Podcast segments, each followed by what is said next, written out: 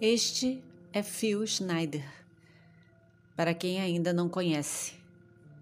Ele foi engenheiro estrutural e especialista em túneis subterrâneos. Trabalhou tanto dentro como fora do país para o governo. Quando começou com suas palestras, já estava em estado terminal.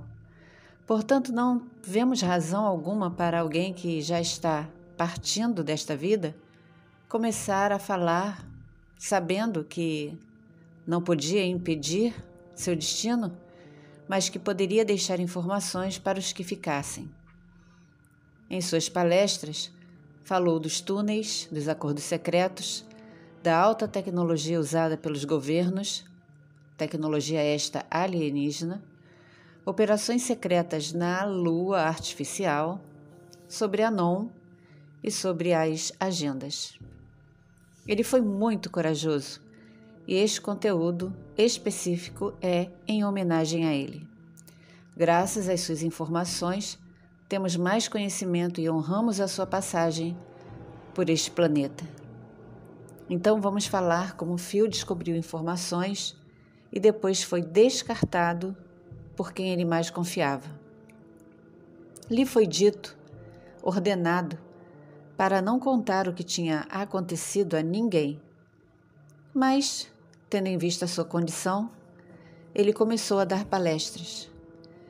Ele ajudou a construir a base Dulce, no Novo México, e durante o seu trabalho, em 1979, acidentalmente envolveu-se em um conflito dentro dessas bases entre humanos e não humanos. Segundo ele, 66 agentes perderam as suas vidas naquele dia. O conteúdo das suas palestras, ele sabia que seriam informações difíceis de digerir, de acreditar, porque o nosso cérebro reage de uma forma diferente a informações novas e surreais. Como nós, ele sempre incentivou as pessoas a pesquisarem, não apenas baseados no que ele estava oferecendo como informação, mas que tivessem suas experiências particulares, buscando mais e mais informações a respeito. Phil, no fim da vida, falou das bases e dos projetos secretos que usam financiamento que chega a trilhões de dólares por ano. Até o momento da sua partida, haviam 129 bases subterrâneas só nos Estados Unidos, que, é claro, não foram construídas do dia para a noite, mas desde 1940. Algumas possuem transporte de alta velocidade e são do tamanho de uma cidade. Afirmou que só fez o que fez porque não sabia o real propósito do seu trabalho, porque mentiram para ele. Todo documento, toda foto, tudo que ele tinha foi retirado da sua casa após a sua partida. O pai dele trabalhou no projeto Filadélfia. Era alemão e entrou nos Estados Unidos através do projeto Paperclip.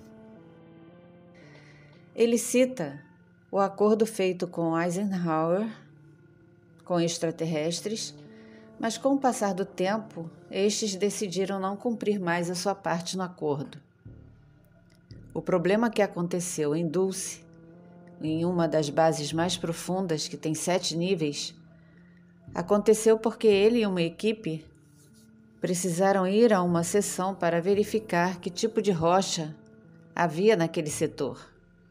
Entretanto, acidentalmente, eles acabaram num setor diferente, onde haviam seres que ele não sabia diferenciar se eram de fora ou se já estavam no intraterra.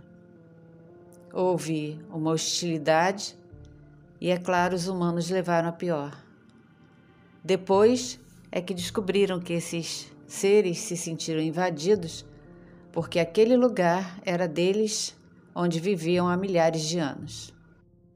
Não foi um conflito simples, precisou da intervenção de forças especiais. E, infelizmente, nessa ocasião, Phil recebeu uma descarga de plasma com uma boa dose de radiação e então, com o tempo, nada pôde ser feito. Falaremos mais em outro conteúdo, mas finalizando este, antes da sua partida, Phil demonstrou seu descontentamento com tantas mentiras, tendo em vista que os que chegam a grandes cargos não podem fazer o que querem, porque são agentes indiretos influenciados pelos que comandam as agendas. Dentro dessa sopa negativa cósmica e contaminada, temos organizações secretas, a nobreza, os Ilu, rituais secretos mantidos desde o tempo do Egito pelo povo Naga, ou mais conhecido como povo cobra. Fio possuía acesso total às bases, mas não foi poupado quando descobriu a verdade sem querer. Então, antes que você acabe hipnotizado e controlado por atualizações que falam dos White Hats, Operação Delta ou coisa parecida, assuntos que ingenuamente tocamos aqui no início do canal de forma parecida com o fio, pois confiamos éramos ingênuos e não sabíamos a verdadeira intenção de tais grupos e seres.